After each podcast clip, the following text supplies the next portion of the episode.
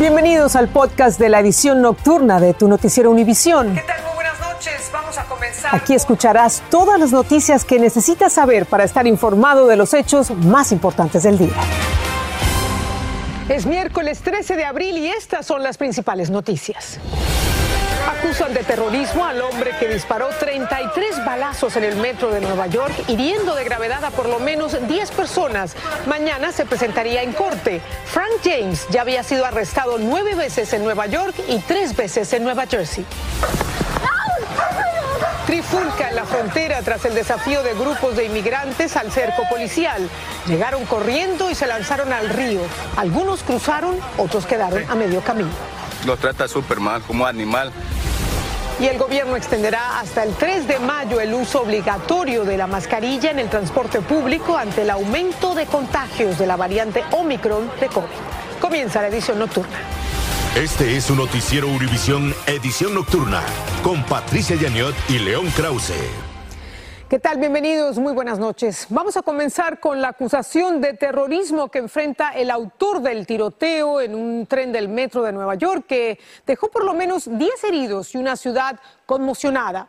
James Frank, de 62 años, se presentaría mañana en corte para ser instruido de cargos. Él mismo llamó a la policía para entregarse en un restaurante y fue hallado muy cerca de allí.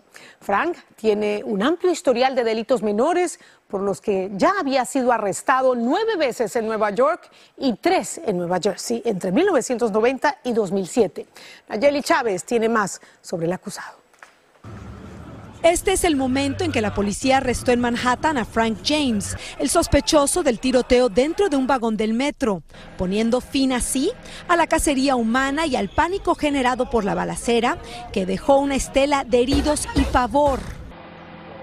La investigación indica que en la escena del crimen las autoridades hallaron una pistola de 9 milímetros, así como una mochila en cuyo interior se hallaba un arsenal de juegos artificiales, cartuchos de bala, un cuchillo y una llave que correspondía a una camioneta U-Haul. La llave de la camioneta fue clave para dar con la U-Haul, donde el sospechoso había dejado una tarjeta de crédito a través de la cual los investigadores pudieron identificarlo como Frank James, de 62 años de edad. La policía también reveló que tras aventar dos granadas de humo y disparar 33 veces contra pasajeros inocentes, James escapó en medio del caos y se subió a otro tren que llegaba a la estación en otro andén. Mientras tanto, salieron a la luz escalofriantes imágenes del presunto criminal horas antes de abrir fuego contra inocentes. También otros videos y mensajes que el propio James subió a la internet en los que asegura ser víctima del sistema de salud mental, se queja del alcalde de la ciudad Eric Adams por su falta de acción para combatir el problema de los indigentes en el subway y otros temas. Tras el arresto, las autoridades también revelaron que James tenía un amplio récord criminal. De momento, James enfrenta cargos federales por cometer un acto terrorista dentro del sistema de transporte público y si lo declaran culpable, podría recibir una sentencia de cadena perpetua. El día de mañana, James deberá presentarse en la Corte Federal de Brooklyn, donde será formalmente instruido de cargos. Las autoridades también han dicho que la investigación en estos momentos se está enfocando en averiguar qué motivos tuvo el sospechoso para cometer este atentado. En Nueva York, Nayeli Chávez Geller, Univisión. Vamos a pasar ahora a la frontera con una trifulca que se desató después de que cientos de inmigrantes burlaron un cerco policial en la zona entre Piedras Negras y la localidad tejana de Eagle Pass. Los inmigrantes, en su mayoría cubanos, llegaron corriendo y se lanzaron al río desafiando a los agentes. Unos pasaron, otros se quedaron y una pareja quedó separada por la corriente. Francisco Cobos tiene las imágenes de este dramático cruce. Es un grupo de migrantes cubanos que llegaron sorpresivamente en masa y corriendo. Los policías que desde este martes estaban vigilando para que nadie cruzara la frontera fueron sorprendidos y corrieron para atrapar a los que podían. La mayoría de los migrantes alcanzó a entrar en el río, pero otros como esta pareja fueron detenidos. La mujer cae al piso mientras que el hombre que la acompañaba tiene que regresar para ayudarla. Un policía intenta detener a los dos, pero él comienza a forcejear con el oficial y le grita a ella que corra hacia el río y cruce la frontera. La joven migrante corre, pero vuelve a caer. Su acompañante sigue peleando con el policía hasta que es sometido y más uniformados llegan para arrestarlo. Desde el agua la mujer le grita por su nombre. Quiere regresar por él, pero ya es demasiado tarde. Desde ahí mira cuando lo esposan y lo suben a una patrulla. Otros dos migrantes le ayudan a incorporarse y seguir caminando. Su rostro está lleno de sangre, tierra y lágrimas. Algunos de los migrantes dijeron que es inhumano el trato de la policía. Los trata súper mal, como animal. Ante la persecución ya en el agua, una familia cae y su niño está a punto de ser arrastrado por la corriente. Una persona que observaba desde tierra se lanza a ayudarlos. Casi todos los cubanos lograron llegar al suelo estadounidense. Tres quedaron en custodia de la policía mexicana. Autoridades locales estiman que un promedio de 650 migrantes están cruzando diariamente a través del río Bravo. En Piedras Negras, México, Francisco Cobos, Univisión. Un drama diario. Y ya que estamos en la frontera, el gobernador de Texas, Greg Abbott, suspendió las minuciosas revisiones de camiones en un puesto fronterizo de Texas con el estado mexicano de Nuevo León. Lo hizo tras recibir críticas por la demora que provocó su orden de revisión para impedir el ingreso de indocumentados. Desde FAR en Texas, Marlene Guzmán nos cuenta sobre los supuestos ataques de delincuentes en México a los camioneros. Incendian del lado mexicano al menos cinco camiones de carga atorados en las largas filas del puente entre Far y Reynosa. Se oyeron como unos 200 disparos de metralletas o qué sé yo. ¿Contra quién? No supimos. Ese transportista que llevaba desde el domingo intentando cruzar a Texas vivió de cerca esta escena de terror presuntamente protagonizada por miembros del crimen organizado. Es lo que tengo para, para sobrevivir y que me lo quemen. Actos violentos que se desataron mientras el gobernador de Texas anunciaba un acuerdo bilateral con su homólogo de Nuevo León que suspende las intensas inspecciones a vehículos comerciales, pero únicamente en el puente internacional Colombia que conecta con Laredo, Texas. Al comprometerse el gobierno de Nuevo León a realizar retenes y reforzar las revisiones del lado mexicano. La ciudad de FAR suspende las medidas de control de tráfico en este el puente de FAR y Reynosa. Sin embargo, las inspecciones minuciosas continuarán, aseguró el mandatario tejano. Si los otros gobernadores de ciudades fronterizas se comprometen a las mismas medidas de seguridad, podríamos llegar a un convenio pronto. Las tardanzas en los puentes están causando un efecto dominó en la cadena de suministro y dicen cuando finalmente llegan las cargas de productos perecederos, están maduros o echados a perder. Están batallando ya, ya los productos ya están escaseando, ya no hay. Aseguran son más las pérdidas que las ganancias al no tener la mercancía que ofrecer a los comerciantes. Me afecta mucho en la, en la venta porque no, no, traigo suficientes productos para, para ofrecer al, al, al cliente. Repercusiones que afectan los bolsillos de los consumidores con el incremento en los precios. En Fartejas, Marlene Guzmán, Univisión. Y el aumento de contagios de la variante BA2 de coronavirus ha llevado al gobierno federal a extender el uso obligatorio de las mascarillas en el transporte público. Esta ampliación será hasta el 3 de mayo. La aviación comercial es una de las industrias que viene insistiendo en levantar el mandato de la mascarilla. La obligatoriedad del tapabocas ha causado numerosos incidentes violentos a bordo de aviones porque muchos pasajeros se niegan a cumplir con esta norma. Guillermo González nos cuenta más. La decisión de los CDCs extiende hasta el próximo 3 de mayo el uso obligatorio de mascarillas dentro de los aviones, en los aeropuertos y en todos los medios de transporte público en el país. Completamente de acuerdo. En opinión de los médicos, aunque los contagios por COVID han disminuido notablemente, todavía no es tiempo de descuidarse por completo. Pero el hecho que ahorita está viniendo otra oleada más no es un buen momento para poder bajar completamente la guardia. Es cierto que podemos darnos ciertos lujos y definitivamente estamos con una mini vacación del COVID-19, pero más importante en este momento es ser precavidos. Algunos pasajeros dicen que el uso obligatorio de mascarillas debería ser eliminado del todo. Muchos lugares está liberado, pero que ahora falta aquí también para que se libertemos de, ese, de esa prisión da máscara, ¿no? Queda todo el mundo libre. Pero otros dicen que seguirán usándola sin importar los mandatos. Yo personalmente estoy de acuerdo, la verdad. A mí no me incomoda, eh, me parece más seguro.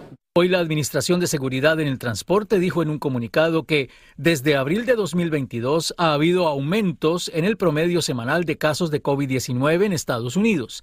La Agencia para la Seguridad en el Transporte continuará coordinando con los CDC y comunicará al público cualquier cambio a este requisito. Actualmente en los Estados Unidos se están presentando alrededor de 38 mil nuevos casos de contagio de COVID diariamente, según el hospital John Hopkins. Sin embargo, esta es la cifra más baja desde julio del año pasado. En Miami, Florida, Guillermo González, Univisión. Desde que FIMA, la Agencia Federal para el Manejo de Emergencias, lanzó su programa de asistencia funeral COVID-19 hace un año, ha otorgado ya más de 2 mil millones de dólares. Se han beneficiado unas 326 mil personas que recibieron un promedio de 6 mil 500 dólares cada una para gastos como el traslado de restos, terrenos, ataúdes, servicios eh, funerales, cremación y lápidas para las víctimas de la pandemia. Y se reportan nuevos atracos en Los Ángeles. La policía busca a dos delincuentes que atropellaron a esta mujer cuando huía buscando ayuda. Los ladrones siguieron a la mujer en un automóvil plateado después que ella salió de una joyería y subió a su vehículo. Vean ustedes cómo la atropellan.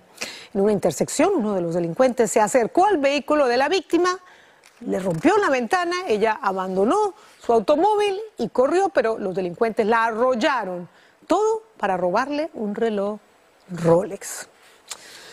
Las autoridades en las principales ciudades de Texas están preocupadas por el aumento de casos de ira al volante que terminan con el uso de armas de fuego. Texas contabilizó el año pasado una cuarta parte de todas las muertes en el país en incidentes con conductores furiosos. Lidia Cavazos nos habla de este fenómeno desde Texas.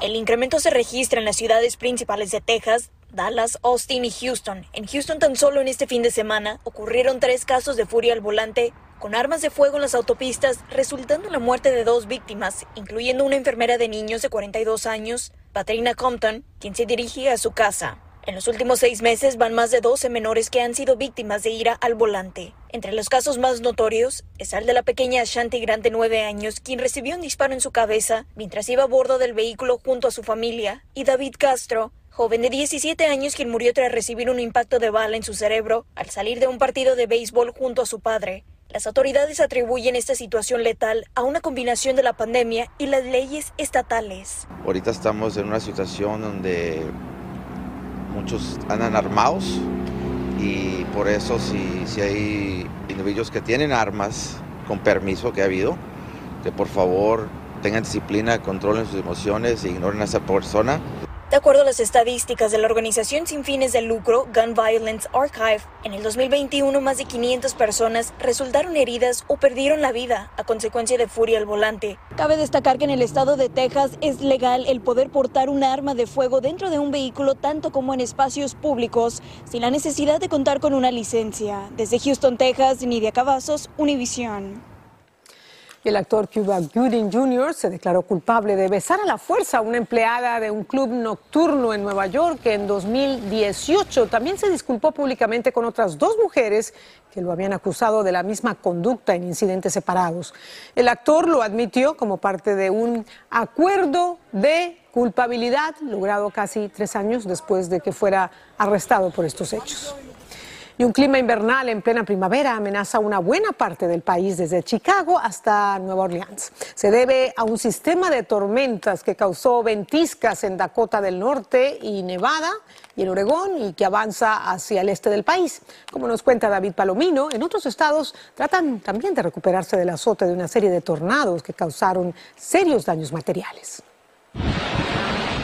En estados como Texas y Iowa, Continúa la limpieza de escombros y la evaluación de daños tras el paso de al menos ocho tornados. En video quedó captado el momento en el que uno de estos tornados toca tierra, cerca a Gilmore City, en Iowa, con vientos de aproximadamente 125 millas por hora, causando destrucción a su paso. Muchos de los damnificados que han perdido sus hogares encuentran refugio en iglesias. Conocemos a muchas de estas personas y tratamos de ayudarlos mientras se recuperan del desastre, afirma este pastor en la ciudad de Palmer, Iowa. Dentro de las áreas más afectadas se encuentra el condado Bell, en Texas. Además de daños al sistema eléctrico y a las propiedades de los residentes, las autoridades reportan al menos 23 personas heridas. Entre Texas y Luisiana, más de 102 mil personas continúan sin electricidad. El mal tiempo se ha extendido a estados como Dakota del Norte. En pleno mes de abril se registró una acumulación de aproximadamente 10 pulgadas de nieve. Mientras que en Minnesota, en la ciudad de Faribault, dos personas resultaron heridas. El paso de la tormenta destruyó varias viviendas e incluso, para sorpresa de muchos, dejó una gran acumulación de granizo a lo largo de la ciudad. El Centro Nacional de Meteorología ha emitido alertas por tiempo severo para residentes de estados del medio oeste como Illinois. Afortunadamente hasta el momento solamente lluvia y vientos de aproximadamente 40 millas por hora. En Chicago, David Palomino, Univisión. Un incendio forestal en Ruidoso, Nuevo México, quemó unas 150 viviendas y otras estructuras. Increíble el humo, la columna de humo. Vientos de hasta 90 millas por hora alentaron las llamas, obligando la evacuación de escuelas y vecindarios en la ciudad turística de La Montana. Este incendio, conocido como McBride, es uno de varios que están ardiendo intensamente en Nuevo México y el oeste de Texas, debido en parte a la severa sequía en la región. Hablemos ahora de la guerra en Ucrania. Mientras se intensifican los combates en el sur y el este de Ucrania, el presidente Volodymyr Zelensky agradeció que la Casa Blanca aprobara 800 millones de dólares adicionales en artillería y helicópteros para combatir la invasión rusa, mientras que las tropas de Vladimir Putin amenazaron con atacar Kiev si Ucrania sigue bombardeando, dijeron territorio ruso, pero se desconoce a qué se refieren. Sara Rincón nos informa desde la zona de guerra.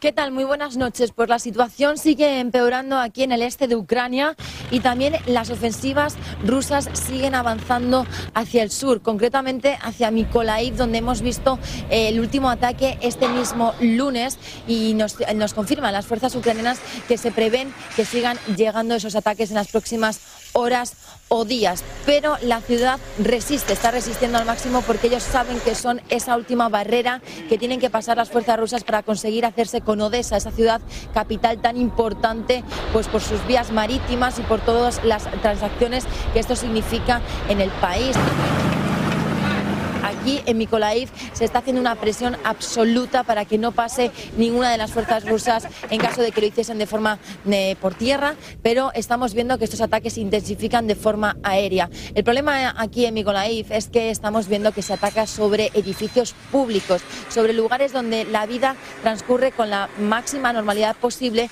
y entonces lo que están al final asesinando es a personas. Se sigue insistiendo aquí que se están cometiendo crímenes de guerra y por eso es muy importante que se tomen medidas cuanto antes contra este tipo de ataques. Muy pendientes también de lo que va a estar ocurriendo en Mariupol. Más del 90% de la ciudad está completamente tomada por los rusos y hay pues muchísima tensión también en las calles aquí de, de Mykolaiv y de absolutamente toda Ucrania por lo que pueda ocurrir una vez terminen de tomar absolutamente toda la ciudad. Volvemos a los estudios. Gracias por tu informe. Al volver, Honduras anuncia la fecha en que, extraditará al expresidente Juan Orlando Hernández a Estados Unidos. Y los médicos no tienen buenas noticias sobre el estado de salud de Freddy Rincón, el ídolo del fútbol colombiano. Estás escuchando el podcast de tu noticiero Univisión. Gracias por escuchar. El expresidente de Honduras, Juan Orlando Hernández, será extraditado la próxima semana a Estados Unidos, donde enfrenta cargos relacionados con el narcotráfico. El ministro hondureño de Seguridad dijo que entregarán a Hernández a la DEA, la agencia antidrogas de Estados Unidos en Tegucigalpa, la capital hondureña. Colombia reza por un milagro para salvar la vida de su ídolo del fútbol, Freddy Rincón, quien sigue grave tras sufrir un accidente automovilístico. El último parte médico indica que el ex goleador no ha mostrado mejoría y que su situación es crítica debido a un fuerte trauma encefalocraneal. Los médicos dicen que en su caso tampoco es posible una nueva cirugía ni otro procedimiento. Vamos a la pausa. Al volver, el dueño de un restaurante en Turquía quiso conmemorar el aniversario 61 del primer vuelo tripulado al espacio. Les mostramos cómo. Estás escuchando el podcast de tu noticiero Univisión. Gracias por escucharnos.